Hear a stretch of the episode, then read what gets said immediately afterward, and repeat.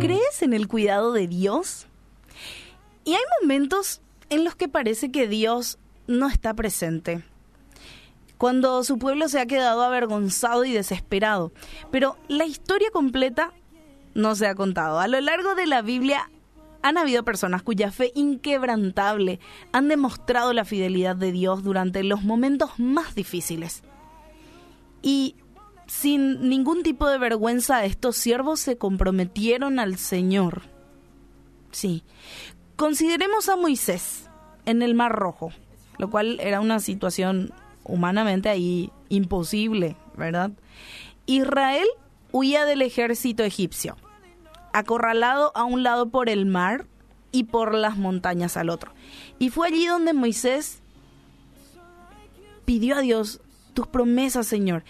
Él justamente ya había hablado al pueblo de que Dios conduciría a Israel a la tierra prometida.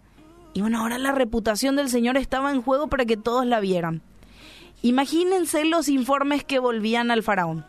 Todo Egipto esperaba ver a los israelitas traídos de vuelta en cadenas, ¿verdad?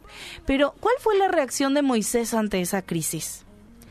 Él dijo con toda confianza al pueblo, no temáis, estad firmes y ved la salvación que Jehová hará hoy con vosotros.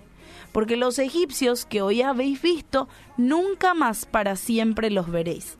Jehová peleará por vosotros y vosotros estaréis tranquilos. Eso está en Éxodo 14.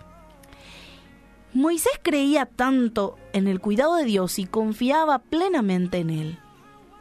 Y él confiaba en que su palabra llevaría a Israel a su promesa. Así que él, él lo dijo, yo sé que el Señor es fiel y voy a actuar según su palabra. Podés pensar en las consecuencias de tal fe. Imagínate si de repente el Mar Rojo no se hubiera abierto milagrosamente. Podríamos pensar que Moisés de repente habría sido considerado un tonto, los israelitas habrían vuelto a la esclavitud y nunca más se habría vuelto a confiar en Dios. Sin embargo, todos conocemos la historia y sabemos lo que sucedió. Cuando Moisés extendió su mano, las aguas se dividieron y el pueblo cruzó sobre la tierra.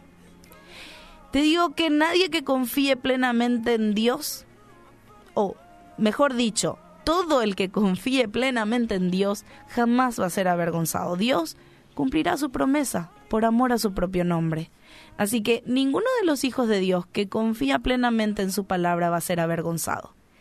Él va a cumplir sus promesas.